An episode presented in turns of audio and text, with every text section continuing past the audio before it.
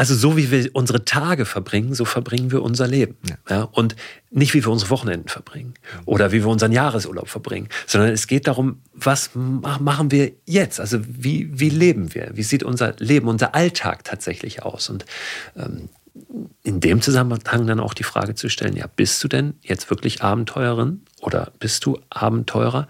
Dann musst du nicht nach, weiß ich nicht, Timbuktu oder äh, in den Kongo oder nach Patagonien, sondern dann nehme ich dir jetzt mal dein Handy ab. Ja, das schon dann eine gehst du bitte äh, vor die Tür und wir treffen uns in, weiß ich nicht, in drei Tagen in Bremen, darfst kein Auto benutzen, ja, und äh, Geld hast du auch nicht dabei. Dann viel Spaß. Ja, dann bist du nämlich drin im Abenteuer.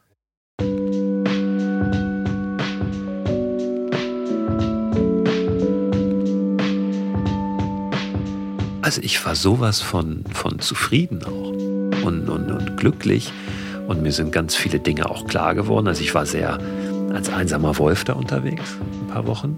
Habe aber auch gemerkt, ich will gar nicht der einsame Wolf sein, sondern mir ist das total wichtig. Die Familie ist mir total wichtig, mein soziales Umfeld ist mir total wichtig und ähm, habe mich darauf gefreut, da wieder zu wirken und da das mit reinzubringen, was ich jetzt für mich da entdeckt habe, was gar nicht so hochtrabend war. Man, man denkt ja manchmal, man kann sonst was für Fragen beantworten, dann auf ähm, so einem Trip, sage ich jetzt mal. Und teilweise war es für mich dann einfach nur, ich war einen ganzen Tag ich bin zwölf Stunden irgendwie auf der Elbe gepaddelt, die unfassbar breit ist, ja, und wo nichts ist und wo du, ich dachte, ich bin auf dem Mississippi, ich habe Adler über mir gesehen ja, und Wildgänse, die da zogen und und da habe ich gedacht, jetzt hast du da eigentlich Zeit für die großen Fragen. Und habe im gleichen Moment gedacht, hast du überhaupt keinen Bock drauf jetzt? Dich damit zu beschäftigen. Du willst vielmehr gucken ähm, auf das, was hier um dich herum passiert. Du willst das wahrnehmen, dieses Einstechen des Paddels und so weiter. Ja. Ähm, und, und das war letztlich das, was ich mitgenommen habe, vielleicht so ein bisschen als Fazit dieser Reise, dieses Volldasein.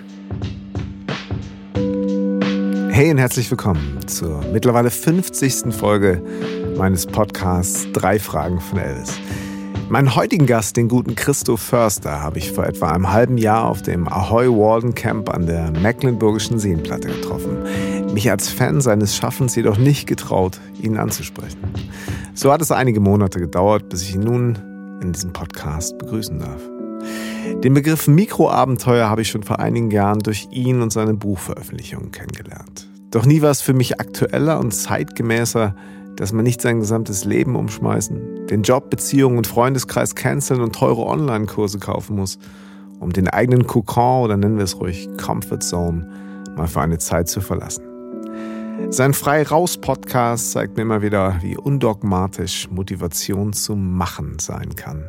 Wenn sie von jemandem vorgelebt und sichtbar gemacht wird, wie von Christo und seinen inspirierenden Gästen. Im Grunde geht es immer ums Rausgehen, aus den eigenen Gewohnheiten, gelernten Mustern und Limitierungen und der Vorstellung, dass es eine Weltreise braucht, um sich mal wieder mit dem eigenen Entdecker mutig zu verbinden. Die Date Night mal mit dem Campingkocher und ein paar frischen Zutaten in die Natur statt ins Restaurant zu verlegen, mal eine Nacht in der Hängematte am Fluss zu verbringen oder über Nacht mit dem Rennrad von Hamburg nach Berlin zu fahren. Das ist nur ein ganz kleiner Ausschnitt dessen, was Christoph Förster an seinen Veröffentlichungen ins Rennen wirft. Und ich gebe zu, ich fühle mich immer wieder selber im besten Sinne wachgerüttelt. Und dann kam die Pandemie mit den bekannten Einschränkungen hinsichtlich des Raus- und Machens, die den Entdecker und Visionär Christoph Förster auf eine nicht unwesentliche Probe stellten und der er wie folgt begegnete. Acht Wochen lang vom Gipfel der Zugspitze bis auf die Insel Sylt nur mit einem Stand-Up-Paddleboard, dem nötigsten Gepäck und äh, seiner Hängematte als mobile Herberge aus der Suche nach der nächsten großen Vision und der Frage nach dem eigenen Warum wurde eine Reise im Hier und Jetzt und ein Abenteuer, über das wir natürlich in diesem Podcast sprechen und ihr darüber hinaus in Form eines wunderbaren Buches mit dem Titel Abenteuerland nachlesen könnt. Als wäre das alles noch nicht genug, kommt der begleitende Kinofilm über diesen einzigartigen Trip im Sommer in die Kinos. Also ich bin quasi auf Podcast-Tour, ich bin on the road, ich bin unterwegs, ich bin raus aus meiner Komfortzone des Münsterlands, in Hamburg gelandet und äh, in Heiligenhallen von Christoph Förster, wo er seine Podcasts aufnimmt, äh, deren Folge ich, ähm, ja, meistens, wann höre ich deinen Podcast? Ich höre ihn, ich höre ihn meistens abends, ehrlich gesagt. Und manchmal, äh, ähm, weil natürlich, weil das auch so, so ein beruhigendes Format ist, schlafe ich manchmal auch dabei ein, so, also ich ähm, statt Buch quasi zu, zum Einschlafen und höre dann meistens zwei Etappen. Ich hoffe, das ist okay. Darf ich das so sagen? Hallo Christoph, vielen Dank für die Einladung. Schön, dass du da bist. Ich freue mich, in deinem Podcast zu Gast zu sein und ich freue mich sehr, dass du meinen zum Einschlafen hörst. Du, alles in Ordnung. Das Wenn dich das beruhigt.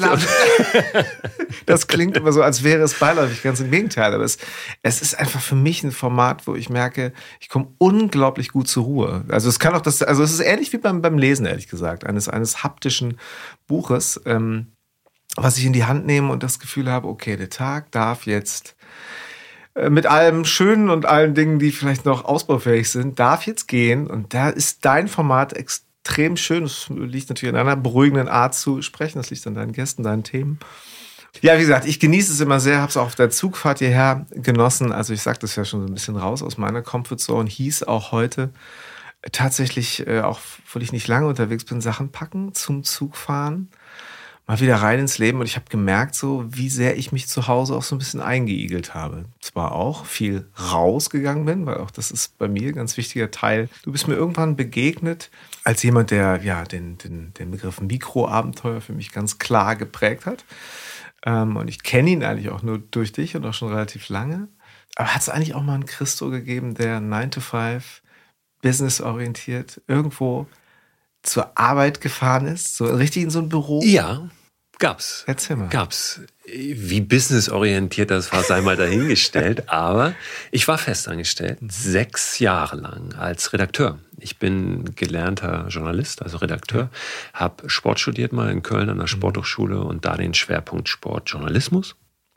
Dann war ich auf der Journalistenschule nochmal, anderthalb, zwei Jahre in Berlin und habe dann angefangen bei der Zeitschrift Fit for Fun zu arbeiten. Okay. So, die war mal relativ groß, irgendwann um die 2000er. Das war die einzige Zeitschrift oder die erste damals, die so kam in diesem mhm. Fitness- und Lifestyle-Bereich, ehe sich das bis heute hin ja unfassbar aufgefächert hat in diese ganzen äh, Special Interest-Hefte. Aber damals genau. war diese Zeitschrift irgendwie 200 Seiten dick und so das Ding.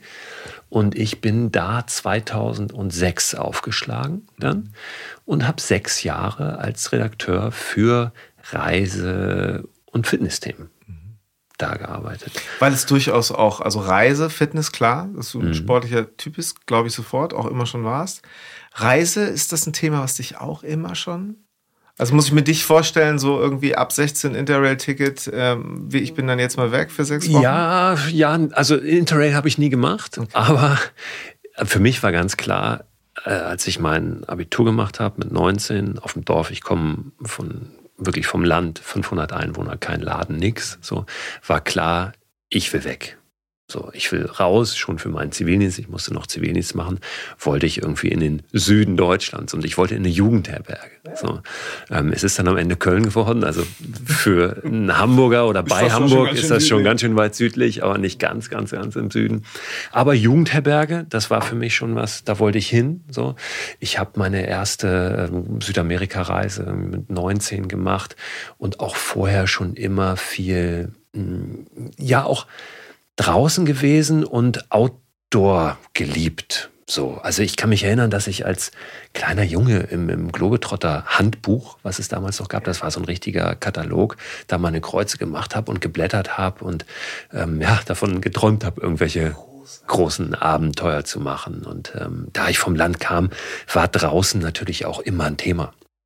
Also ich war viel draußen und ähm, das ist jetzt vielleicht ein bisschen Klischee, aber ich bin in einer Zeit auch groß geworden, wo es eben noch keine Handys gab und wo dann auch der Zugriff der Erwachsenen auf die Kinder nicht so groß war und ich einfach mein Ding machen konnte, irgendwo weg war und dann abends wiedergekommen bin und durch die Felder gestreift bin.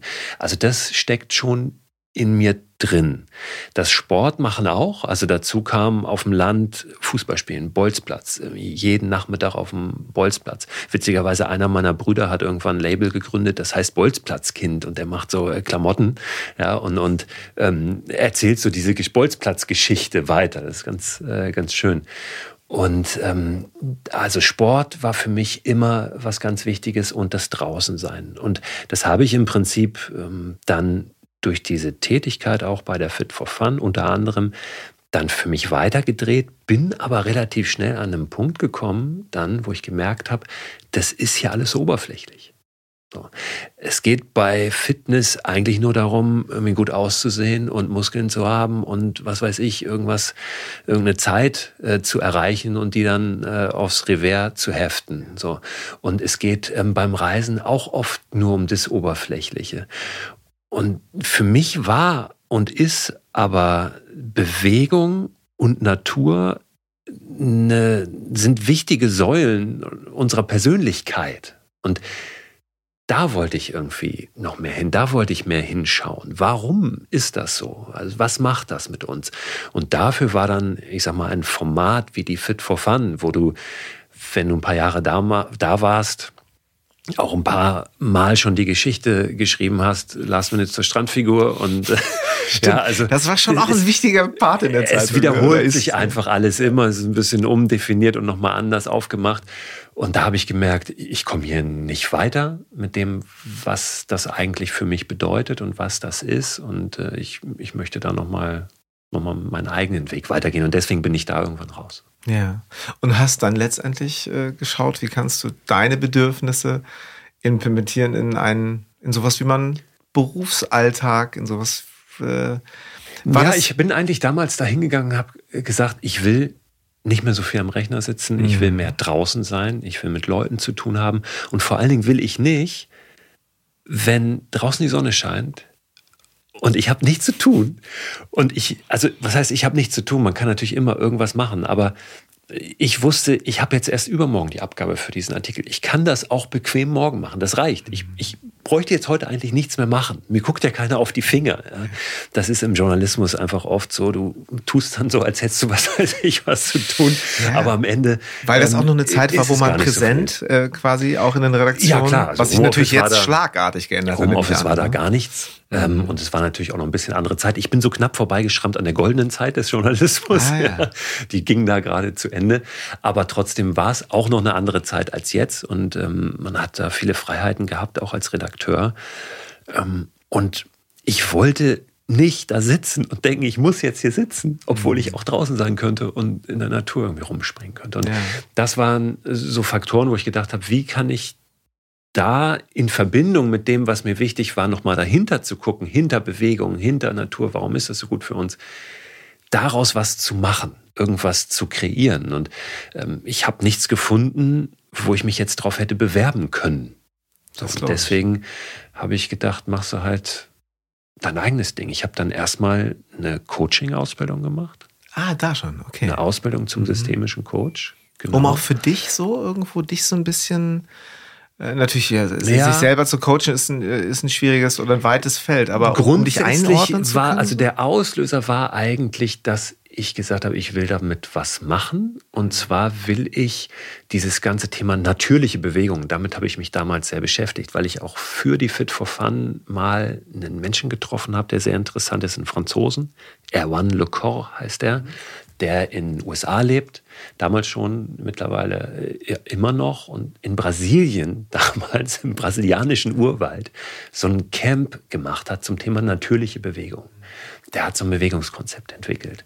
Ähm, da ging es um Laufen, Springen, Klettern, Balancieren, Dinge durch die Gegend werfen. Alle alle Bewegungsformen im Prinzip, die kleine Kinder auf der ganzen Welt unabhängig voneinander irgendwann entwickeln ja, genau. Was ja offensichtlich Dinge sind, die irgendwie in unserer Natur liegen.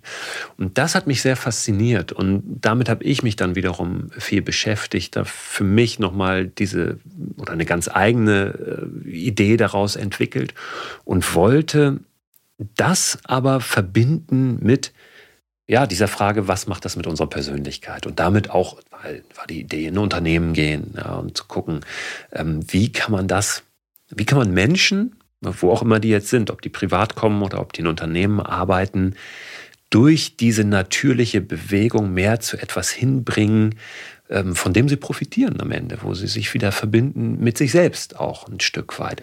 Und da habe ich gedacht, da hilft mir mit, sicherlich, mit Sicherheit so eine, so eine Coaching-Ausbildung dabei.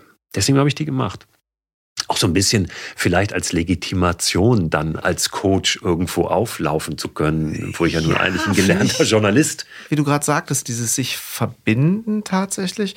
Ich mag immer diesen Gedanken, dass wir die Chance haben, uns auch als Erwachsene bis ins hohe Alter uns zu erinnern wenn es die geistige Gesundheit noch zulässt, zu erinnern, wie wir tatsächlich, wie du eben sagtest, die Dinge, die als, als Kind ganz mhm. natürlich sind, die also in der, im Bewegungsapparat, im, im Miteinander, im Sozialen irgendwo verankert sind und natürlich dann auch gelernt werden, wie wir die auch verlernen, beziehungsweise sie eben uns vielleicht auch, naja, ein Stück weit abtrainiert werden so durch, Total, äh, je ja. nachdem, die, äh, in welche Schule man geht, was man für Eltern, in einem, was für einem Elternhaus man aufwächst und dementsprechend auch immer so dieses, dieses Thema, was ich spannend finde. So jeder hat das, jeder hat das gleiche Startkapital.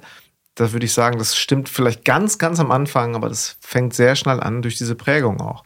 Total und die sich, schnell, ja. sich wieder zu erinnern, das zurück, mhm. sich das zurückzuholen. Ist das etwas, was du äh, ja, also ich glaube immer, dass wir, äh, verdammt nochmal, wenn was gut war, dann sollten wir gucken, wie wir das wieder einladen. So. Ähm, ja. Natürlich lässt sich die Zeit nicht zurückdrehen. Also wir haben heute, es ist nicht mehr alles so unbeschwert wie mhm. mit, weiß ich nicht, äh, sechs, sieben Jahren, ne? weil du ganz andere Dinge natürlich auch schon erfahren und erlebt hast und so weiter, dein Horizont anders ist. Aber ähm, wir können das wieder einladen und wir können ganz viel davon ähm, wieder zurückholen, ja, indem wir halt ähm, so ein paar Weichen stellen. Mhm. Und das geht, wie du gerade richtig gesagt hast, sehr, sehr schnell, dass uns Dinge abtrainiert werden. Das hört sich immer so ein bisschen nach, ähm, also das ist so auch eine passive Formulierung, ne? Mhm ähm, als, als würde das System für etwas sorgen. Ein Stück weit ist es ja auch so. Nur ich glaube, wir müssen uns irgendwann von diesem Gedanken lösen, dass wir da dass von dieser Passivität, dass wir eben in die Aktivität kommen und sagen, ich hole mir das jetzt wieder. Ich versuche jetzt für mich einen Weg zu finden. Ähm, auch wenn es um mich herum eben Bedingungen gibt, die vielleicht dafür nicht optimal sind, aber ich kann ja auch Bedingungen ändern. Ich kann gucken, dass ich in andere ähm, Umfelder mich begebe. Ja? Genau. Und wirklich aktiv was ändern. Ich glaube, das ist ganz, ganz wichtig. Total. Weil als Kinder, da können wir da nicht viel machen. Ja, da, da werden wir natürlich so ein bisschen ähm, mitgenommen von dem, ähm, ja, wie, wie, eben die Prägung ist, was unsere Eltern uns vorgeben und so weiter. Und ähm, gerade in, in Sachen zum Beispiel jetzt äh, Bewegung, weil ich es gerade genannt habe, ne? Äh, Kinder, die äh, auf natürlichste, spielerischste Art und Weise sich bewegen. Selbst ich, mir wurde das irgendwann so bewusst, als jemand, der sich damit sehr intensiv beschäftigt hat, hat seine Tochter dann in einer äh, Mietswohnung, wo unten drunter noch jemand äh, wohnte, dann zurechtgewiesen gesagt, lauf mal jetzt hier nicht so schnell und trampel nicht so doll. Ja? Oder sitz beim Essen. Das sind ja so ganz kleine Dinge, Voll. die ähm, aber immer dann weiter dazu führen, dass Dinge verschütt gehen manchmal. Und ähm, wir können aber diese Verbindungen wiederherstellen, glaube ich. Ich glaube, die sind da, das ist ja auch in uns angelegt. Und wir müssen uns das erlauben, auch ein Stück weit vielleicht, ähm, und, und, und da hingehen und auf die Reise machen, weil es ist auch nicht so, dass du irgendwie Kiste aufmachst, siehst, da sind die Stecker, steckst du zusammen und dann äh, funktioniert das alles wieder, genau. sondern es herausfinden. Ja. Irgendwie. Die Schwelle möglichst niedrig zu halten, zu sagen, ich gehe raus und ich muss dafür nicht ein Sabbatical machen, ich muss dafür auch nicht äh, vier Jahre sparen, damit ich mir dann endlich die acht Wochen Südostasien-Tour irgendwo leisten kann, sondern ich kann halt jetzt irgendwie rausgehen, ich kann es in meinen Alltag implementieren. Und das ist das, was ich, was ich faszinierend fand, was ähm, die ersten Seiten deines Buches Abenteuerland, wie du, da beschreibst du das ganz toll, was es für jemanden, der irgendwo in den Baum schaut, bedeutet zu sagen, warte mal, wir sind hier gerade als Familie aus, aus verschiedenen in verschiedener Hinsicht gerade in einer echt äh, herausfordernden Situation. Was machen wir denn jetzt? Und ich wüsste doch eigentlich so gut, was ich, ich muss doch jetzt eigentlich nur, mhm. ich muss das jetzt für mich machen. Gut, in dem Fall reden wir jetzt nicht von einem Tagesabenteuer, sondern von acht mhm. Wochen von der, von der Zugspitze bis nach Sylt. Eben zu sagen, das ist nichts Aufgeschobenes, sondern das ist mein Leben. Und ähm, nochmal so auf diese Ursprungsfrage. Das hat sich bei dir wahrscheinlich dann doch auch schon früh, früh eingepflanzt. Ja, dies, dies raus und machen, das ist ja, ja dieses, dieses Motto, was ich auch irgendwann genau. mal formuliert habe, das habe ich im Prinzip von meinen Eltern schon mitbekommen, ja. muss ich sagen. Also meine Eltern ähm, waren und sind überhaupt nicht sicherheitsdenkend. Mhm. Die sind jetzt beide auch schon im gesetzten Alter, haben beide keine Altersvorsorge, nichts, leben trotzdem ihr Leben. Auch das funktioniert. Ja? ja. Ähm, und, und da geht es dann auch viel darum, wie bist du dann eigentlich drauf, was für eine Haltung hast mhm. du und wenn du da dein soziales Umfeld hast und so, was auch ein Stück weit immer wieder Sachen auffangen kann. Also das, ähm, das war immer so und das ist interessant. Manchmal kann das ja dann ins Gegenteil ausschlagen bei den Kindern. Also ich habe auch Geschwister, die sind dann wieder sehr sicherheitsdenkend, weil sie genau das nicht wollen. Aber bei mir war das eher so, dass ich das immer gut fand irgendwie. Ja. Dies, dies einfach machen. Mhm. So und ich ähm, bin schon mit da war ich 14, glaube ich, äh, bin ich mit meinem einen Bruder und äh, unserem Vater sind wir durch Schleswig-Holstein eine Woche gefahren mit dem Fahrrad, ohne Zelt, haben draußen geschlafen, irgendwo auf der Wiese. Ja. Und ähm, das war dann unser Urlaub, weil wir uns auch, weil meine Eltern nie viel Geld hatten, wir waren fünf Geschwister mhm. irgendwann. Und wir konnten uns keine großen Urlaube leisten. Und insofern ging es immer auch zwangsläufig ein bisschen darum, was kannst du denn jetzt machen? So, mhm. und und ähm, wie bist du denn eigentlich drauf? Und ich glaube, das ist der Kern dessen, ähm, was du eben auch ein bisschen beschrieben hast, ist, wenn wir sagen, ja, ich will jetzt mich finden oder ich will jetzt irgendwie was erleben, ich will ein Abenteuer machen, dafür muss aber erstmal das und das passieren. Ähm, dann ist es wieder ein ins Passive schieben. Ich kann ja nicht, weil. Ja, ja. Ja, ähm, und das kann bei mir ein bisschen so eine völlige Opferrolle führen, dass ich richtig sauer werde weil ich, weil ich mir so lange einrede, dass das jetzt nicht ja. geht und merke, aber du, ich bin. Und das ist aber ein Muster, diese, die ja. sich immer wieder in die Opferrolle zu begeben. Ähm, und genau. es ist schon ganz viel gewonnen, wenn wir das, das glaube ich, als solches erkennen ja, und ähm, uns selber dann mal fragen, okay, will ich das jetzt mhm. eigentlich wirklich oder nicht?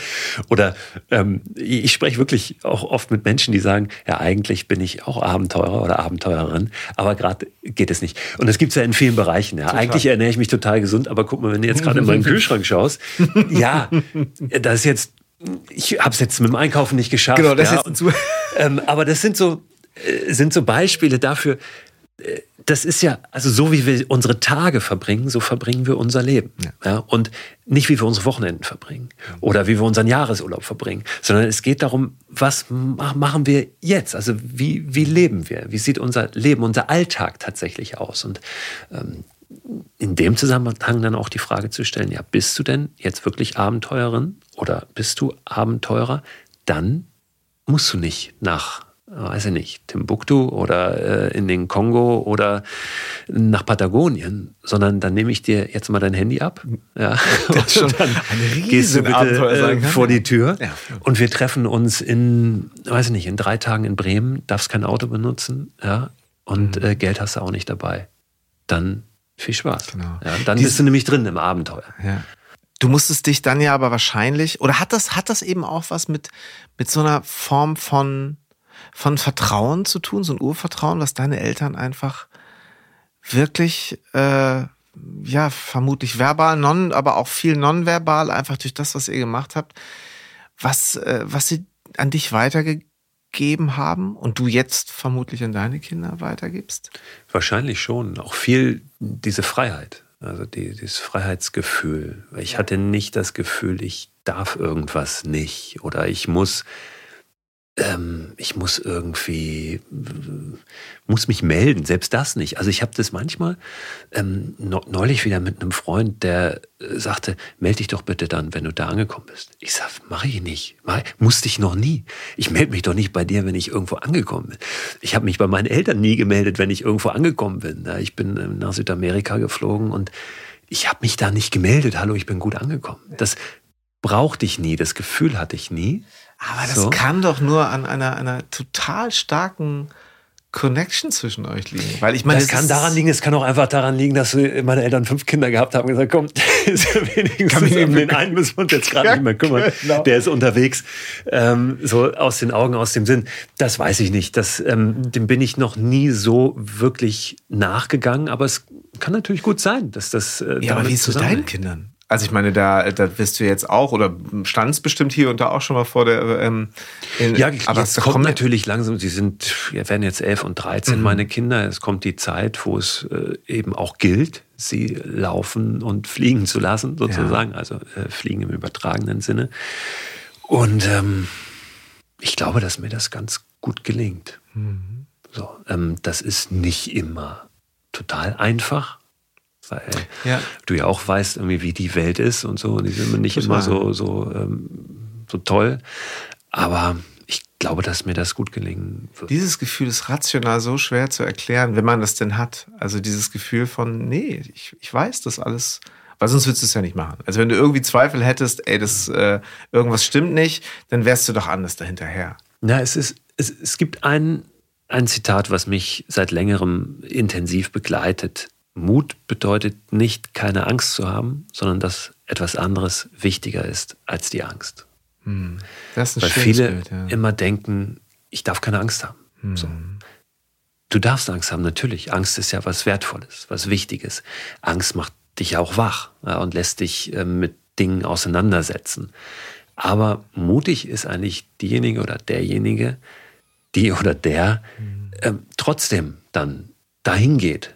Obwohl ähm, da eine Angst ist und guckt, was ist hinter der Angst? Steckt da vielleicht was, diesem Gefühl nachgeht, da könnte was sein hinter der Angst, was für mich viel wichtiger ist als diese Angst, was ich, weshalb es sich lohnt, äh, dahin zu gehen, trotz der Angst. Mhm.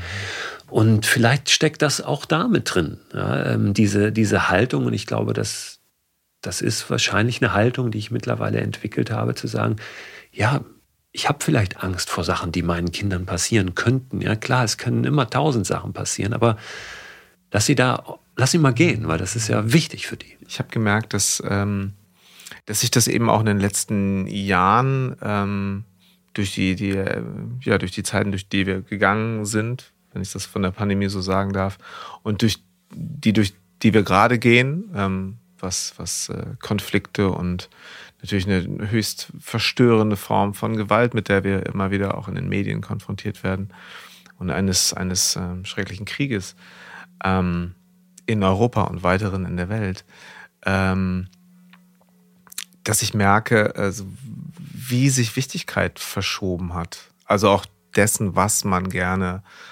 irgendwo weitergeben möchte so und das ist bei den eigenen Kindern so das ist innerhalb der Familie so bei Eltern die älter werden. Ich hatte mit Sicherheit Phasen, da fand ich es äh, fand ich total faszinierend, dass äh, bei uns alle aus dem Vorort immer zweimal im Jahr zum Skilaufen fuhren und dass die alle mit elf schon drei Surfkurse gemacht hatten und äh, die oft so oft ein neues Auto, die in der Einfahrt stand. So, das waren sicher dachten, okay, dann kann ja nicht mehr viel anbrennen. So, ich sag's jetzt mal wirklich so ganz Klischee. Äh, plakativ, aber ein bisschen was war da schon auch dran, wenn ich ehrlich bin. Und wie sehr sich das verschoben hat, auch ähm, und was man dafür tun kann, ohne eben direkt aussteigen zu müssen im Sinne von, ich ziehe jetzt in den Wald. Oder wie du häufig auch sagst, die Leute denken, ich hack den ganzen Tag Holz und, und baue irgendwelche Staude. Ja, das, ist, ne? das ist tatsächlich so, was, was mir wirklich ein Anliegen ist bei allem, was ich mache, die Frage, wie können wir das mit einem modernen Leben auch genau. zusammenkriegen? Also wie genau. kann ich das wirklich in einem Alltag leben, wenn ich nicht ja, den ganzen Tag Holzhacke und irgendwo eine Hütte auf dem Berg habe oder was auch immer. Ne? Ähm, das ist ja einfach nicht die Realität. Aber wie kann ich selbst in meinem Alltag irgendwie mehr Natur leben, mich mehr mit der Natur verbinden und warum überhaupt? ja, nicht nur, ähm, damit draußen weiter die Bäume schön grün sind und, und ich irgendwie eine schöne Kulisse habe, durch die ich gehen kann, ja, wenn ich meinen Spaziergang mache, sondern warum eigentlich? Was, steckt da so dahinter? Warum ist die Natur im Prinzip ja, das Wichtigste von uns? Das ist schon wieder das, das, das stellt die Natur so ein bisschen abseits von uns. Warum brauchen wir die Natur so? Wir, das ist ja eins. Wir, wir sind ja Natur. So. Und ähm, das wieder ein bisschen mehr, mehr hinzukriegen und da verschiedene Wege zu finden, und dann kommen wir dann vielleicht zurück zum Mikroabenteuer, da wieder anzudocken und dafür ein Gefühl zu bekommen. Diese Idee der Mikroabenteuer ist letztlich nur ein Weg dahin. Einer, der relativ einfach ist und der so ein bisschen die Ausreden wegschiebt.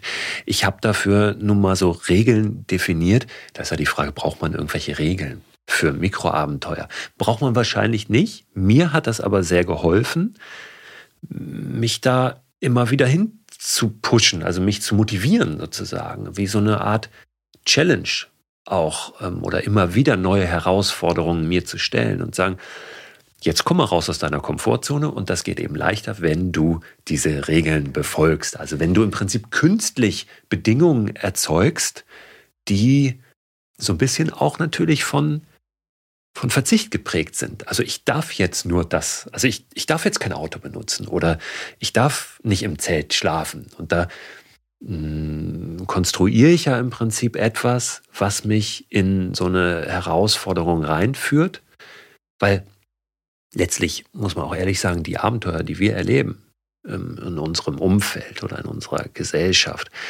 ähm, und wenn sie noch so wild sind, sind ja meist konstruierte Abenteuer. Also die echten Abenteuer, das ist Südpol entdecken, ja, oder ähm, übers Mittelmeer flüchten, ja, oder das hat nichts mit, ich mache das mal, weil es Spaß macht, zu tun, sondern das, das sind ja Abenteuer, wo die Bedingungen schon ja, dazu führend gegeben sind, die kann ich auch nicht ändern, die Bedingungen, oder mir irgendwas ausdenken oder so, sondern da muss ich jetzt durch. So.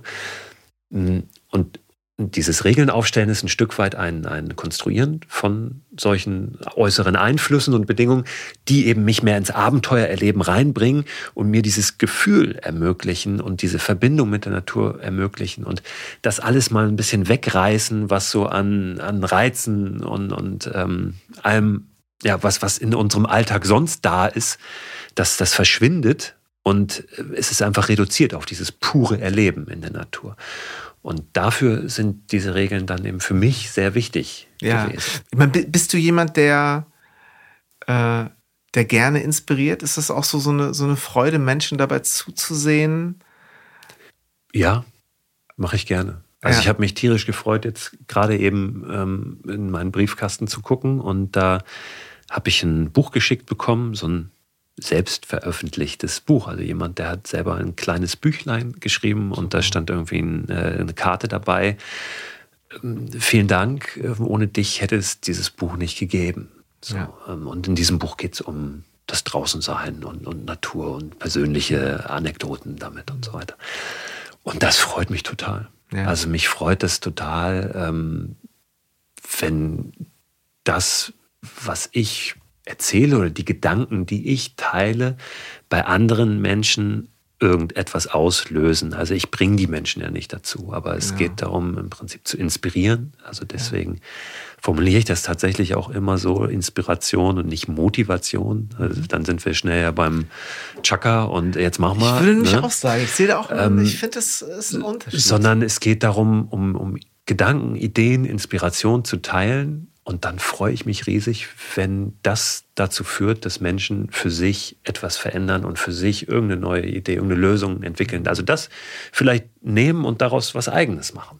Spürst du manchmal für dich äh, den Trigger, wenn du mal wieder was für dich machst? Also wirklich sag, ich muss jetzt mal gerade kurz, äh, ich bin in 24 Stunden wieder da, dass du das, äh, dass, dass die Leute mitnimmst mit einer Story, mit einem Reel, Fotos, Hast du diesen, dieses Phantom? Oder ja, lässt du tatsächlich dann zum Beispiel mal Smartphone zu Hause? Ja, mache ich. Machst also ich äh, war jetzt gerade eine Woche unterwegs mhm. ähm, und, und da waren wir mit der Familie und das habe ich gelesen. Komplett offline. Ja? Ne? Also Gut. da ist dann wirklich die Ansage, äh, wir haben ein Handy dabei, das ist aus, das war meins, das ist für Notfall irgendwie da. Und das haben wir auch ähm, sechs Tage nicht angemacht. So, ich habe dann eine kleine Kamera dabei, dass ich dann vielleicht im Nachgang ein paar Eindrücke teilen kann oder aber, auch für unser Familienalbum. Aber du machst sie nicht mit dem, mit dem ausgeschalteten Smartphone, sondern du hast einen separate Nein, das, Kamera. also ich mache das auch manchmal mit einem ausgeschalteten Smartphone, aber wenn wir das mit der Familie so machen, dass wir sagen, komm, ja. jetzt wirklich eine Woche offline, dann habe ich eine kleine Kompaktkamera, Super. mit der ich das mache, weil ich es nicht. Habe ich so häufig schon überlegt. Danke für diesen mache. Impuls. Und ähm, dann ist es aber auch tatsächlich so, dann, dann kommst du irgendwo an und denkst, du hast ja immer wieder diesen Impuls, also mal unabhängig von Social Media und irgendwas teilen. Ähm, was auch zu recherchieren, jetzt mal kurz reinzugucken ja. ins Handy. Mal kurz, ah, wie ist denn das Wetter morgen? Nee. Mhm. Ähm, wirst du halt sehen, wie das Wetter ist. Und äh, wenn du jetzt irgendwo äh, rausfinden willst, ob im nächsten Ort eine Unterkunft ist, dann musst du halt dahin laufen und mhm. dann die Leute anquatschen. So. Mhm. Ich glaube, dass wir das total verlernt haben. Wir brauchen es ja auch nicht mehr. Ne? Also ähm, ich glaube aber, dass es wichtig ist mhm. ähm, und dass es wertvoll ist, ja. das zu tun, dass es uns äh, wachsen lässt, mhm. wieder neu und auch wieder ein Stück weit Stecker zusammensteckt. Ähm, das mache ich immer wieder und äh, da habe ich ja noch überhaupt kein Problem damit zu sagen, jetzt kommen hier zwei Wochen keine Posts auf meinem Social Media Account. Das ist natürlich aber immer wieder auch ein, ja, ein Fluch und Segen, ein mhm. Stück weit. Also ich weiß das sehr zu schätzen, dass es diese Kanäle gibt, dass ich darüber Menschen erreiche. Klar. Aber ich packe das, das Influencer-Game packe ich nicht, weil ich das auch immer wieder für viel zu unwichtig erachte, jetzt allen möglichen Quatsch aus meinem Alltag zu posten. Ne, Wie trennst du das? Wie privat möchtest du nach draußen geben eigentlich? Also ich teile äh, Dinge, wo ich denke, dass sie für andere inspirierend sein könnten, ja. wo wir dann wieder bei der Inspiration wo wir wieder sind. bei dem Thema sind. Ja. Und das ist, äh, äh, finde ich eben so spannend zu sagen, okay, damit ich weiterhin auch hungrig nach diesen eigenen Inspirationen, die ich dann verarbeiten und auch, also in deinem Fall, verarbeiten, weitergeben kann und äh, ja auch mich selber auf Entdeckungsreise begeben kann, muss ich diese Form des Abschottens auch mal haben. Ja. Ja, ja also das, das mache ich immer wieder und auch gerne. Ja. ja. Aber es ist, wie gesagt, es ist so ein, so ein, so ein Für und Wider und ähm, manchmal denke ich auch, ach, jetzt müsstest du wieder mal was posten mhm. und dann weißt du aber nicht, was denn jetzt ist. ist musst du jetzt wirklich einfach irgendwas posten? Ne? Ja, ähm, interessant. Auch wieder Stichwort systemischer Coach. Es geht natürlich darum, sich selber auch mal in, in, so bestimmten Situationen zurückzunehmen. Und das ist ja was, was in irgendeiner Weise natürlich nicht unbedingt vom Algorithmus gefragt ist. Nimm dich mal jetzt nicht selber zurück. Es geht nicht so. Also das Landschaftsbild nee, wird sich nicht so. Du ja die Leute abhängig von dir machen, wenn du erfolgreicher Influencer oder Influencerin sein willst. Und du musst das schaffen, dass die alles von dir wissen wollen. Dass die wissen wollen, was du jetzt morgens gefrühstückt hast und so weiter. Dass die da immer wieder reingucken, was hat er oder sie denn jetzt gemacht. Ja, und man dann auch merkt, dass das letztendlich, also die Dinge, die, was natürlich in der Musik Musikwelt auch sehr viel damit zu tun hat, dass man denkt, okay, du kannst so viele Songs rausbringen, wie du willst, wenn du nicht den Weg dahin und das, was dahinter steht und gerne auch noch mit 50 Prozent mehr als da eigentlich mal war, äh, erzählst, wird das niemand mitbekommen. Äh, egal, ob jetzt organisch oder vom Algorithmus in irgendeiner Weise befeuert. Und ähm, da habe ich eben häufig so das Bild gehabt, so wenn ich denke, okay, kriegst du 50 50 Übernachtungen in der Hängematte, geht dann, dann abends nochmal so die Sachen, die Fotos durch, die eventuell am Tag entstanden, sagen, okay, das, äh, das sortiere ich mal ein in den, in den äh, Ordner Instagram. Jetzt mache ich dies, weil das machst du eben wenig, wenn ich, äh, ich sehe auch ja. nicht alles von dir, aber ich folge mhm. dir natürlich. Ähm, ja. Und es ist dieser Trigger, weißt du, das manchmal ist es ein Kompromiss. Dann mhm. liegst du dann doch abends in der Hängematte und guckst nochmal, dann, dann postest du nochmal was, weil du natürlich die Leute auch teilhaben lassen ja. willst, willst und das ja auch interessant ist. So. Ähm, ja, in der Tat ist es aber genau richtig, was du eben gesagt hast zu dem systemischen, also systemische Coaching geht ja im Prinzip davon aus, dass du keine klugen Ratschläge erteilst, so, sondern dass du die richtigen Fragen stellst, dass Menschen ihre eigenen Lösungen entwickeln. Das ist eigentlich das, was ein systemischer Coach macht und deswegen spielst du als, als Coach eigentlich ja gar nicht die Rolle. Es geht immer ja. um den anderen ja. oder die andere. Und das ist tatsächlich wahrscheinlich das Allerwichtigste, was ich mitgenommen habe aus dieser Coaching-Ausbildung und was ich wirklich als Haltung verinnerlicht habe. Ähm, ich habe nie wirklich lange jetzt intensiv als Coach gearbeitet, so eins zu mhm. eins. Aber das ist das, wofür es total gut war und was immer wieder einfließt in meine Arbeit. Auch wenn ich einen Vortrag halte irgendwo und von meinen Abenteuern erzähle, dann sage ich fast immer vorher, pass mal auf, ich erzähle hier heute viel von mir, aber es geht gar nicht um mich, es geht um euch. Also könnt ihr euch gerne zurücklehnen, aber es geht um euch. Ja? Mhm. Ähm, und, und, ich würde mich freuen, wenn ihr hier heute ein bisschen anders wieder rausgeht, als ihr reingekommen seid. Und das ist tatsächlich so diese, diese Haltung, die ich habe. Trotzdem weiß ich, es ist auch manchmal notwendig, vielleicht ähm, ein paar von diesen Spielregeln dann zu erfüllen, die dafür sorgen, dass man eine Aufmerksamkeit bekommt. Das kenne ich noch aus dem Arbeiten auch als Redakteur bei der Zeitschrift Fit for Fun. Da hatte ich ja auch schon meine Ideen hinter diesem, warum ist jetzt Fitness so gut, ja, warum ist Reisen so gut. Und trotzdem oder gerade deshalb schreibst du irgendeine plakative Zeile vorne irgendwo drauf, damit ja gerade die, die das nicht schon alles wissen, ja. was du eigentlich erzählen willst, dahin greifen und das Ding genau. kaufen und dann lesen und dann hast du die Möglichkeit auch Botschaften ja zu teilen, was heißt Botschaften, Ideen zu teilen, Inspiration zu übermitteln, die vielleicht ein bisschen tiefer geht als das, was so vorne drauf stand, mit dem du gewedelt hast, ja, mhm. damit es dann ankommt, damit es Leute erreicht. Und natürlich ist das immer wieder eine Gratwanderung. So eine Szene aus, aus, aus deinem Buch Abenteuerland, wo du, wo du so ein bisschen von dieser Visionssuche, Vision Quest äh, äh, so ein bisschen erzählst und ich erst gar nicht so genau weiß oder beziehungsweise dann sehr klar wird, dass es da ganz klar auch mal echt um dich, um dich ging. Also wirklich zu sagen so, hm, schreibst glaube ich so sinngemäß, ich äh, hatte das perfekte Alter für die Midlife Crisis, aber keine Lust mir jetzt ein Motorrad zu kaufen und auf Studentenpartys zu gehen, ähm, sondern ich wollte wirklich wissen so auch und das finde ich dann wieder auch so toll, nicht ich, ich, ich, sondern so, was machen wir denn, wir als Familie? Ich, der mich äh, als Teil dessen irgendwo auch so, natürlich aber auch so ein bisschen in der Rolle verantwortlich fühle. Die Art und Weise, wie du es beschreibst, finde ich äh, zum einen sehr ehrlich und aber auch sehr, auch sehr inspirierend. War das tatsächlich sowas? Äh, hatte das mit der Pandemie, mit dem etwas gefesselt sein zu Hause oder hat es auch, ist was tatsächlich auch eine Midlife Crisis? Ja, das, äh ja, vielleicht war die der Auslöser dann die Pandemie, ne? Hat es nochmal mhm. beschleunigt. Ähm, ja. Das so wird es wahrscheinlich gewesen sein. Es ist ja immer oft so, so ein Konglomerat an, an, an, Einflüssen oder Dingen, die dann zu etwas führen. Ähm, aber die hat den ja, den, den, letztlich dann den, den Kick oder den Tritt in den Hintern gegeben, weil ich gemerkt habe, so, hey, ich, es zieht sich ja alles gerade total zusammen. So, und diese Freiheit oder dieses Freiheitsbedürfnis, was ich eigentlich immer hatte, das, boah, das kann ich gerade, das findet gar nicht statt so richtig. Und ähm, ja, dann habe ich mich gefragt, was kann ich denn jetzt machen? Welche Möglichkeiten habe ich jetzt, wo ich nicht groß reisen kann, will, darf, ähm, nach Möglichkeiten suchen. Ne? Ähm, das ist wieder das Gucken, okay, wie kriege ich es denn hin? Und dann habe ich mich halt aufgemacht und es ist natürlich nicht so einfach, gerade in einem familiären Kontext dann. Und war einfach ein paar Wochen raus. So, und bin ein paar Wochen durch Deutschland gereist. Von der Zugspitze bis nach Sylt mit einem Stand-Up-Pedalboard auf dem Wasser und an Land nur draußen geschlafen in der Hängematte. Und ähm, da bin ich mega dankbar für, dass das ging, dass meine Familie mir das ermöglicht hat.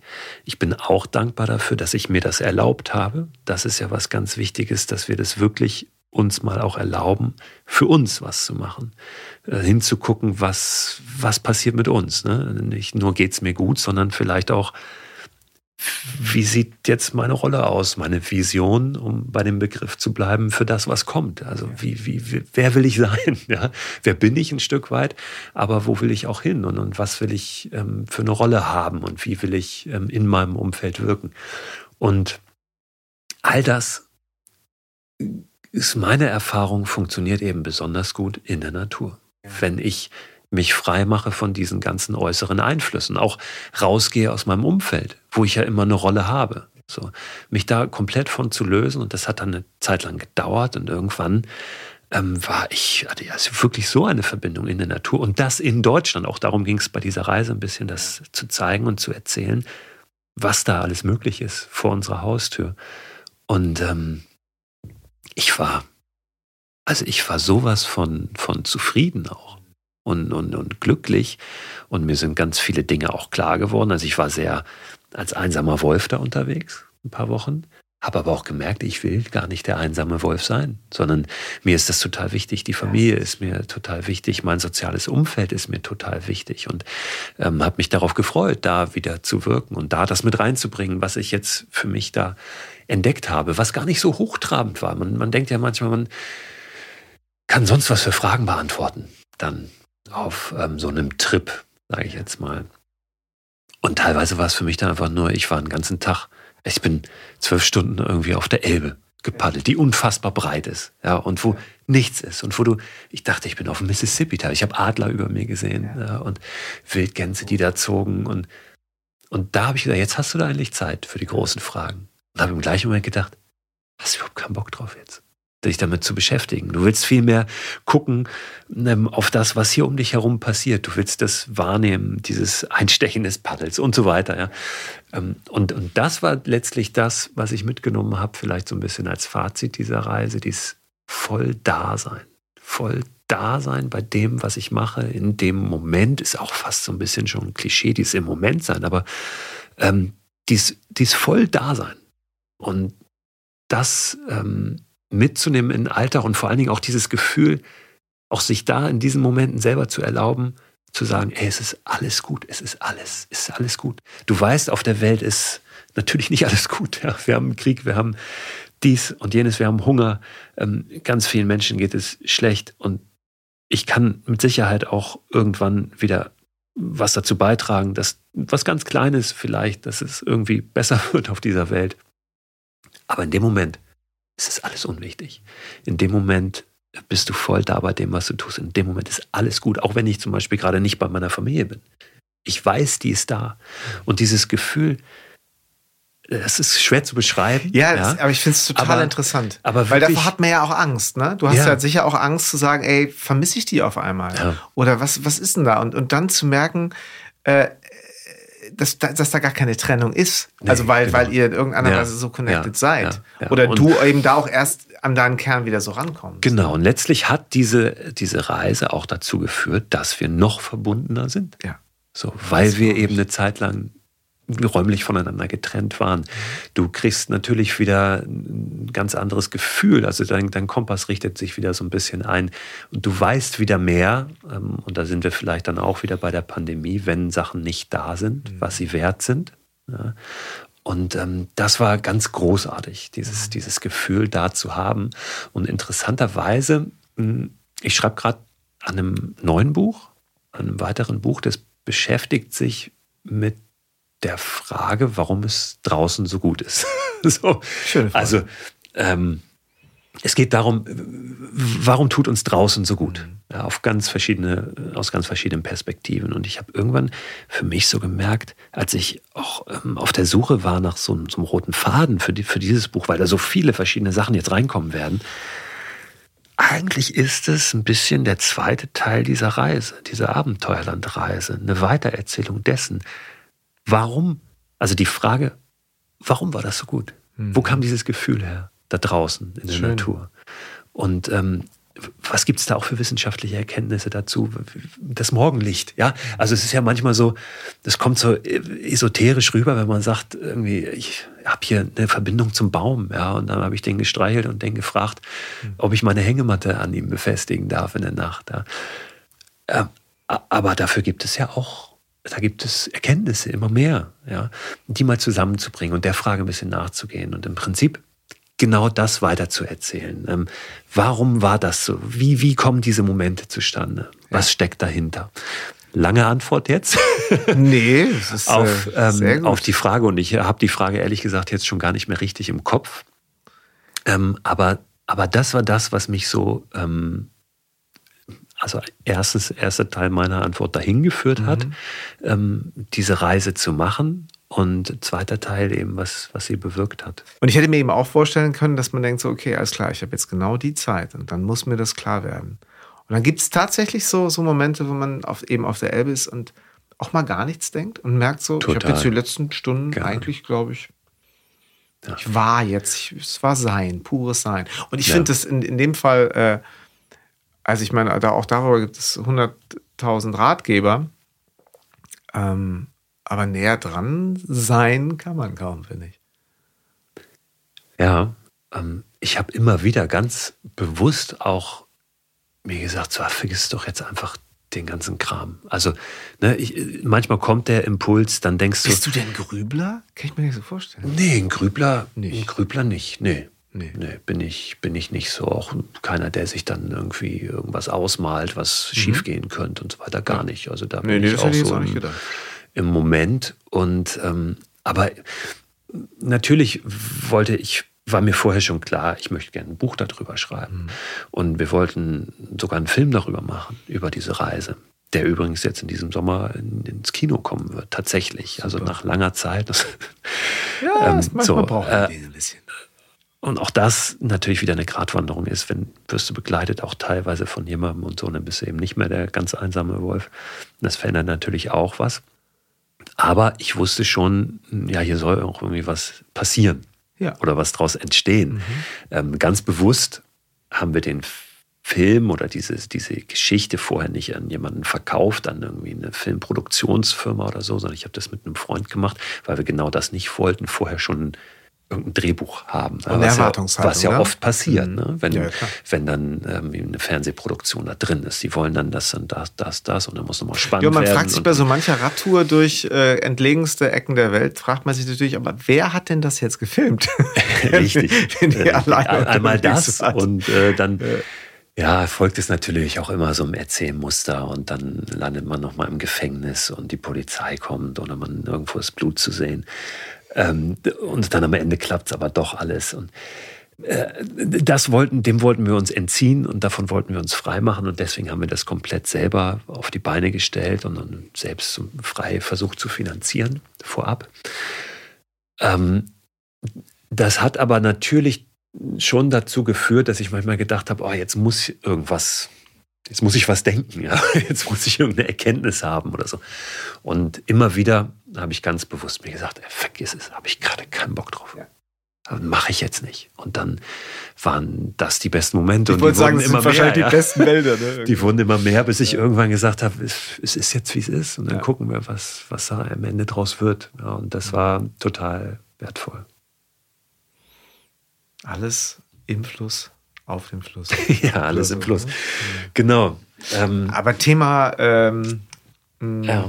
Äh, dein neues Buch, du hast es ja hier und da schon mal gedroppt in, in deinem Podcast und wir sprachen schon mal kurz drüber, über das Thema Waldbaden zum mhm. Beispiel. Ähm, also jemand, der wie du das ja sowieso auf eine Art schon sehr, sehr lange praktiziert und, und im Grunde schon als, als kleiner Junge, wenn man durch den Wald streift, das ja auch, je nachdem, wie man es jetzt definiert, ähm, hatte ich da auch so ein bisschen, also vielleicht als, als Hintergrund ja eben in Japan, Shinrin-yoku, durchaus etwas, wo der Professor Xing Li seit Jahren forscht an der Universität in Tokio und es, man sagt es immer, ich weiß gar nicht, ob es wirklich so ist, aber es in, in, in Japan ist durchaus eben auch auf Rezept verschrieben wird für Menschen, die dringend mal neben ihrem drei Quadratmeter Büro auch mal wieder die Verbindung dahin brauchen, wo sie, wo wir alle herkommen. Ähm, ganz faszinierendes Bild und in Japan auch so ein bisschen kultureller Part, aber eben vor allen Dingen auch wissenschaftlich in irgendeiner Weise untermauert. Das Eintauchen mit allen Sinnen in die Atmosphäre mhm. des Waldes, das, äh, die ganze Gut, dass du Xing Li sagst, weil äh, da muss ich unbedingt noch nachhaken, auf dem äh, muss mir noch eine E-Mail schreiben. Ja, siehst du. Das, genau. da, da. Den will ich nämlich, nämlich ganz gerne jetzt auch äh, treffen und ja. Der hat mir neulich schon mal geantwortet, aber jetzt nicht Großartig. wieder. Ich meine, das ist, ist schon so. Er ist eine Koryphäe, auf jeden Fall. Sagen, und also. wenn du dir anguckst, von was der alles irgendwie Präsident und, und irgendwelchen ja. Vereinigungen ist und so weiter, ich war äh, schon ganz froh, dass er mir nach ähm, Nachhaken mal geantwortet Super. hat, aber jetzt habe ich länger nichts von ihm gehört. Da muss ich noch mal ran. Also ich habe ja auch vor, vor äh, genau zu Beginn der Pandemie einen, einen, äh, einen kleinen Kursleiterschein zum Thema Waldbaden gemacht. Grüße an Jörg Meyer an dieser Stelle.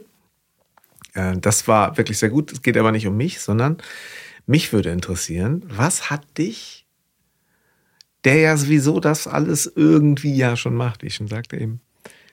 Was war noch so ein Impuls, wo du sagst, ach, das möchte ich mir mal ein bisschen genauer angucken? War das dieses Wissenschaftliche auch mal? So dieses, das kann man in irgendeiner Weise. ja, ich finde es vor allem, ähm, finde ich es äh, interessant, die Frage zu stellen, wie können wir, oder kann in dem Fall ich, ähm, vielleicht Menschen noch auf diese Fährte aufmerksam machen, die sich bislang dann auch gar nicht so richtig mit beschäftigen. Mhm. So. Und das funktioniert bei vielen Menschen natürlich über das dass jemand das bewiesen hat ja, oder das erforscht hat. Ich glaube, auch der Deutsche ist so. da recht empfänglich, äh, da ja, möglicher, das verifiziert zu wissen. Möglicherweise. Ja. Mhm.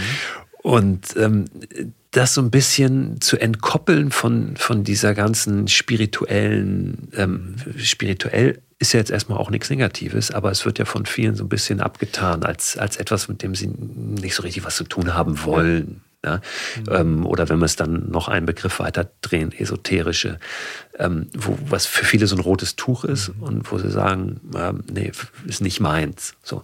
Und ähm, dieses ganze Thema da ein bisschen von zu entkoppeln mhm. und wissenschaftlich drauf zu schauen und, und ja, eine ganz andere Perspektive nochmal aufzumachen, weil es eben total wichtig ist, glaube ich, um diese Verbindung zur Natur wirklich, ja, ähm, auch dieses ganze Thema, warum sollen wir denn die Natur schützen? So, warum? Ähm, nicht, weil die als Kulisse für uns dient oder, oder so, sondern eigentlich, weil, weil, weil da diese Verbindung ist mhm. zur Natur, weil, weil die für uns so wertvoll ist und weil, weil das alles zusammenhängt. So, und weil es uns verdammt nochmal auch einfach besser geht, wenn wir eine engere Verbindung zur Natur haben. Wir können das ja auf das, weil das funktioniert am meistens, weil die Menschen dann doch äh, recht egoistisch ticken. Ja. Mhm. Ey, es ist für dich gut. Ja. Es, ist, es ist für dich besser, wenn du diese Verbindung hast. Und jetzt lass mal irgendwie Planet retten und Welt retten und so einfach weg. Mhm. Es ist für dich. Mhm. Es ist besser.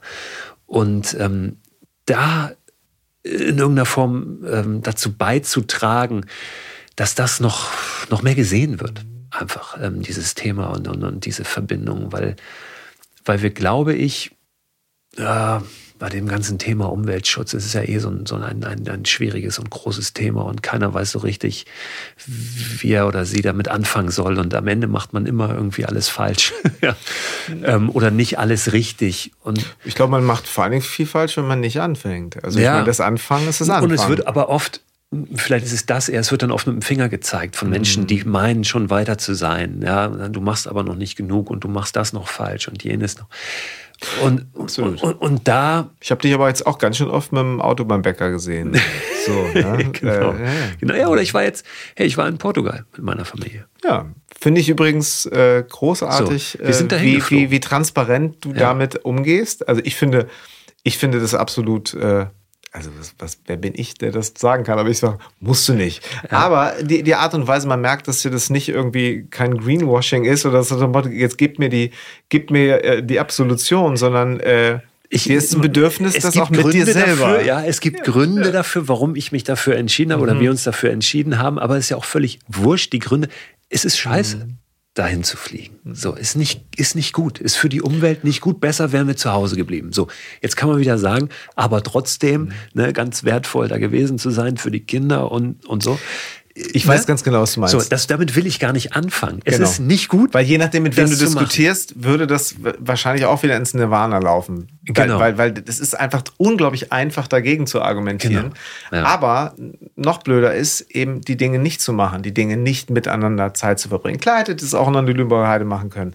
Aber ihr habt es da gemacht und ihr werdet vielleicht, werden deine Kinder irgendwann in 20 Jahren sagen, das war übrigens was echt Besonderes. Und da habe ich damals so diese Sache mitgenommen. Genau. Wie gesagt, wir können da uns jetzt. Äh, ja, ne? vielleicht wird äh, unsere Tochter mal, äh, weiß ich nicht, äh, setzt sich für den Schutz der portugiesischen Küste ein. Ja, ne? Völlig, genau. So, man kann sich immer natürlich aber auf der anderen Seite auch alles schön reden. So. Und, ähm, aber da will ich gar nicht hinkommen, das zu tun, weil ich habe das für mich in dem Fall so entschieden. Ich mache bestimmt andere Sachen auch gut und richtig, ja.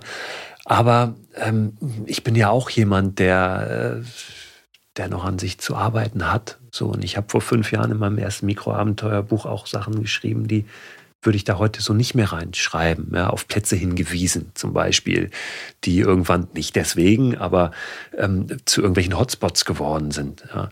Ähm, da bin ich auch anders drauf mittlerweile. Also so, so glaube ich, wachsen wir ja immer und wir sollten nur keine Scheu davor haben, ähm, auch rauszugehen mit, mit Ideen ja, oder auch Sachen zu machen, ja. überhaupt Sachen zu machen, weil sie möglicherweise falsch sein könnten oder jemand da ein Haar finden könnte in der Suppe. Sonst sagen, ich mache das so und vielleicht ist es nicht richtig. So und oder vielleicht kann man es noch besser machen. Und dann nehme ich vielleicht auch eine Kritik an und mit und guck, was, das für mich im nächsten Schritt dann bedeutet. Und so ist es ja ein, ein, ein Wachsen und nach vorne kommen. Und ich glaube, wir müssen auch nicht immer verteufeln, dieses, dass, dass ähm, alle, also sind, großes Fass jetzt gerade, was wir aufmachen. Aber so im Social Media, dieses ganze Gestänker und dass man sich gegenseitig beschimpft und so weiter. Ich glaube, da können wir uns alle ein Stück weit zurücknehmen und nicht mit dem Finger auf andere zeigen. Aber gleichzeitig ist es auch einfach was, wie es funktioniert, so. Und ich glaube, dass das auch eine Chance sein kann, ein Feedback zu bekommen für sich selber auf Dinge, also wenn man sie vernünftig für sich selber einordnet und drauf guckt. Vielleicht Dinge später anders zu machen und nicht gleich auch in so eine so einen Gegenangriff überzugehen. Sagen, ihr habt alle, das geht gar nicht und lasst mich doch, wie ich will, sondern auch Sachen mitzunehmen. Mache ich auch. So, also ähm, ja, ähm, auf der anderen Seite hat vorhin unter so Portugal-Bildern, die ich gepostet hat, eine Frau geschrieben, ach danke, dass man das doch machen darf. Ich bin doch nicht derjenige, der sagt, man darf. Du weißt genau, aber was, machen, was, da, was dahinter steht. So, und ähm, ähm ja, äh, genau. Also das, da sind so wir jetzt ein bisschen von, von abgekommen. Ähm, aber ja, sich damit auseinanderzusetzen, ähm, trotzdem Sachen zu trauen und zu machen und ähm, das als Prozess zu verstehen, mhm. für sich selber auch. Ähm, ja, und eine Basis zu finden, ne? weil ich glaube einfach, die, die, die vielen Möglichkeiten, die da sind, die äh, uns zum Teil irgendwo auch ja, durch, durch, durch PR angeboten werden, die bei uns äh, als, als Glaubenssätze implementiert sind. Du musst aber und dann bist, bist du erfolgreich, dann bist du dies, dann bist du jenes. Das hört ja ehrlich gesagt im ganzen Leben nicht so ganz auf. Der ganze Vergleichsmaschine, die natürlich befeuert wird. Und äh, Thema Waldbaden, ähm, auch so von wegen, ich hatte das dann ja auch, äh, ich habe dann auch angefangen, einmal in der Woche habe ich einen Song im Wald gespielt und habe ein bisschen was dazu erzählt. Und da war wirklich äh, Freunde von mir, die sagten, ey, ich fand das immer okay, was du gemacht hast. Ne? Aber ist mir viel zu eh so. Das waren dann die, die halt irgendwie zwei Jahre später auch dauernd so äh, ihre, ihre Coffee Walk, äh, Pandemie, Wald, Termine mit ihren Geschäftsfreunden aus dem Wald in irgendwelchen Reels posteten. Ich sag, aha, jetzt geht's aber, ja. Ähm, nein, stimmt, völlig, da, ich, da, da kamen wir eigentlich her. Ich, ne, ich verstehe, dem, also aber ähm, dieses, dieses, dieses Lösen von dem spirituellen, esoterischen, in Anführungszeichen, das wissenschaftlichen. Weil irgendwer es so nennt. Am Ende des Tages genau, genau. Spirit ja irgendwo alles, ne? Also natürlich. Spiritualität. Natürlich, so. natürlich. Ähm, aber ja. das wirklich irgendwie zu begreifen, dass, dass wir, ähm, dass das, ja, das, dass wir eigentlich auch aus der Natur kommen. Ne? Ja. Also das ist ja unser ursprünglicher Lebensraum und der Mensch oder die menschliche DNA, unsere DNA, die, die verändert sich ja auch nicht innerhalb von genau. Monaten wie die Technik ja, oder die Technologien, sondern wir sind ja, das ist alles noch in uns drin. So. Und das spüren wir eben oft, wenn wir intensiv in der Natur Zeit verbringen und die Natur nicht nur als Kulisse nutzen. So. Und ich glaube, dass es total wichtig ist, das zu tun und diese Verbindung zu spüren, um am Ende auch ähm, um, um so zu handeln, dass es der Natur besser geht. Mhm. So, nicht nur die Natur zu schützen, sondern sich so zu verhalten, dass es der Natur besser geht.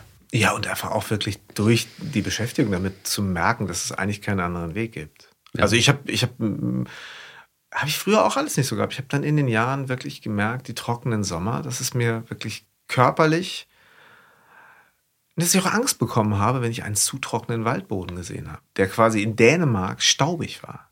Der wirklich in den Wäldern, die ich aus meiner Kindheit kenne, zwischen Nemindegab und äh, äh, äh, Hennestrand, ähm, wo ich dachte, warte mal, das sieht ja alles so anders aus. Und ich da einfach ganz klar sehe, ich möchte wieder das, ich möchte wieder richtig dunklen, triefenden, matschigen Waldboden haben, bitte.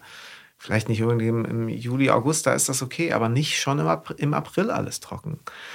Und äh, klar ist das dann auch so ein bisschen eigennützig, aber es, es, hatte nicht nur was mit Bequemlichkeit, sondern tatsächlich auch mit so einer elementaren Furcht und Sorge zu tun, die dann, die dann so hochkam. Und gleichzeitig das Gefühl, in den Wald zu gehen und zu sagen, warte mal, warum riecht das? Ach, es hat geregnet die ganze mhm. Zeit. Ist das gut? Ja. So. Was ist eigentlich bei ja. dir so der, der erste Sinn? Was sind die fünf Sinne? Schmecken, hören, sehen, riechen, fühlen, ne? Ja. Genau, die, um die geht's ja. Was ist, wenn du in den Wald gehst? Was ist, kannst du es sagen überhaupt? Ich, ich, ich, ich glaube, ich kann es sagen. Ja, das was, ist der Geruch. Geruch schon, ne? Ja. ja. ja. Das ist es, ne? Also ich, mir könntest du auch die Augen zubinden. Ich würde sagen, ach Mensch, ich schaue mir schon gerne so eine Kiefer vor blauem Himmel. Die finde ich übrigens sehr schön. Hat wahrscheinlich auch dänisch, äh, dänische Prägung. Aber das Riechen würde mir deutlich mehr fehlen, wenn ich das nicht.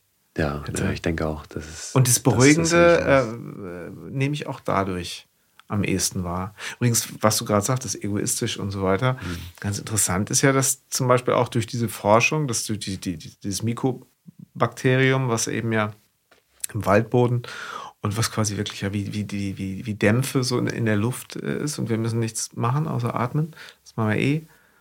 Dass da dann zum Beispiel die Pharmaindustrie durchaus auch schon drauf gekommen ist und gesagt, wie können wir das denn eventuell in so eine natürliche Form von ja, Stimmungsaufhellern, äh, um nicht Psychopharmaka zu sagen, wie können wir es denn da vielleicht einbauen? Ich äh, ja, glaube auch, dass ja, dass in der Natur einfach so, so, so viel drinsteckt und dass in der Zukunft, in den nächsten Jahren noch so viele Dinge, so viele Zusammenhänge deutlich werden mhm. durch wieder neue und andere Forschung und andere Methoden, ähm, dass wir uns vielleicht irgendwann ganz schön umgucken werden. Denken, ach, mhm. ach echt? So, ach, ja, deshalb war das immer so gut, das und das zu tun. Ne? Ja, ich glaube, es ist, es ist die Herausforderung, wie du gerade schon sagtest. Ich, ich sehe es genauso.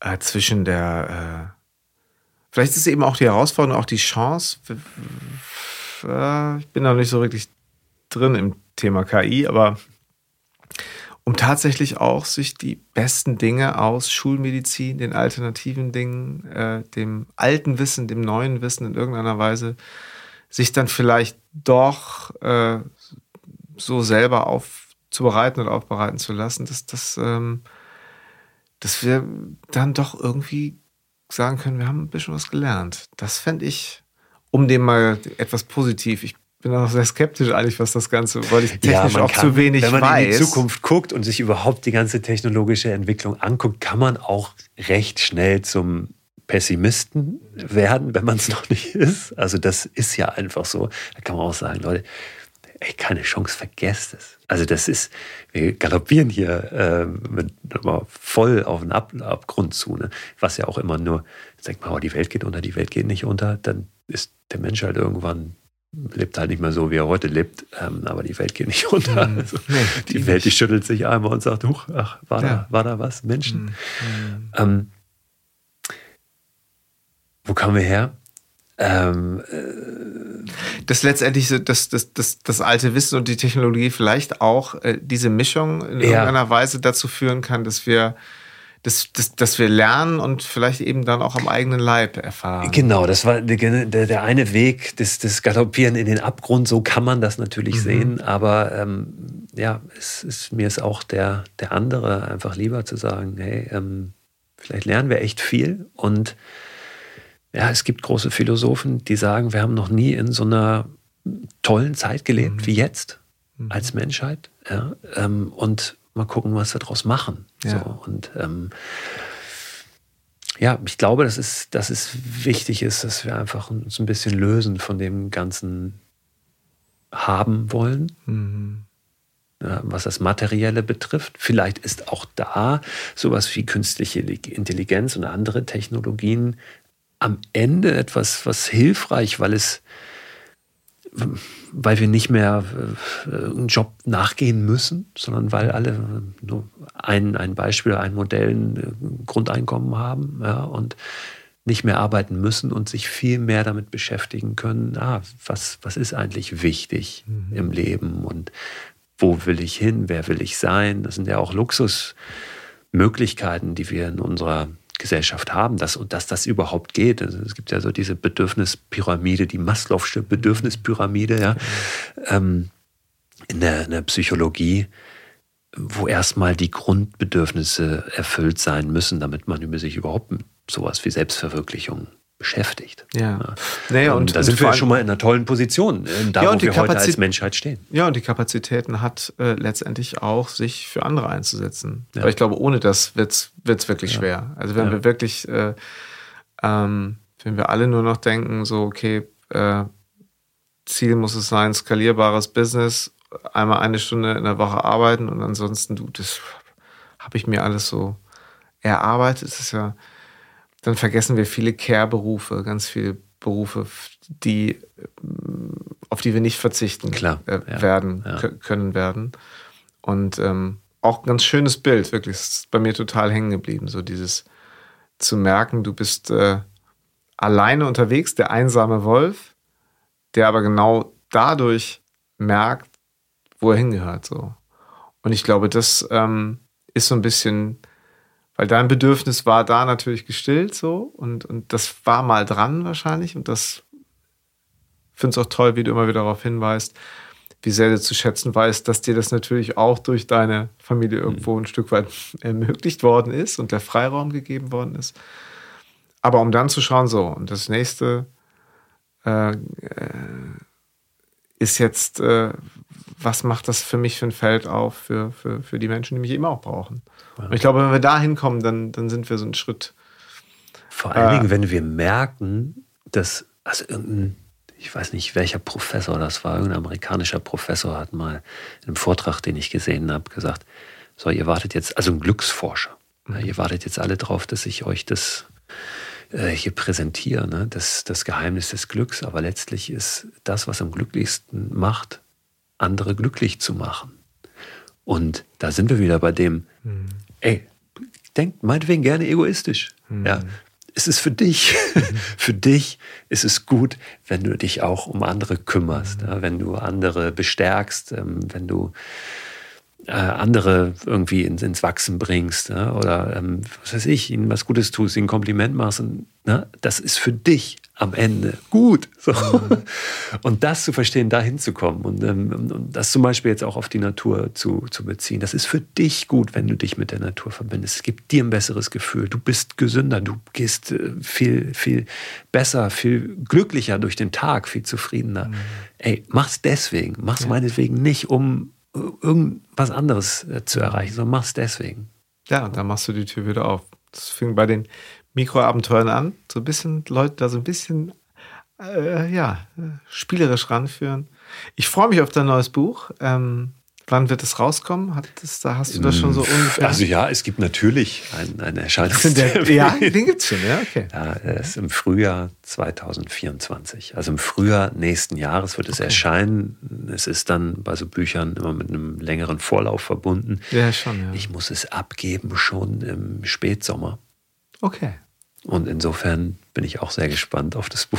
Vielleicht noch ganz kurz, hast du, so, hast du da. Routinen so, was das angeht, Schreibroutinen? Ähm, die einzige Routine ist, dass ich immer spät dran bin und äh, die. Deadline dann ja, nahe rückt und ich denke, oh scheiße, wie, wie Ja, du bist wie, jetzt wie, nicht also so das jetzt 10 alles, Uhr ne? Kanne Tee gekocht, äh, immer der gleiche Stift, Nee, äh, immer das gleiche. Nee, irgendwann dann schon, dann muss ich, ja, dann, dann ähm, Mhm. habe ich es auch zweimal schon gemacht bei Büchern, dass ich mich in einen alten Wiesenwagen zurückgezogen habe in der Lüneburger Heide, Mhm. so, der da steht mit so einem, so einem kleinen Holzofen an, an so einer Wiese und sonst ist da nichts, kein, kein Strom groß.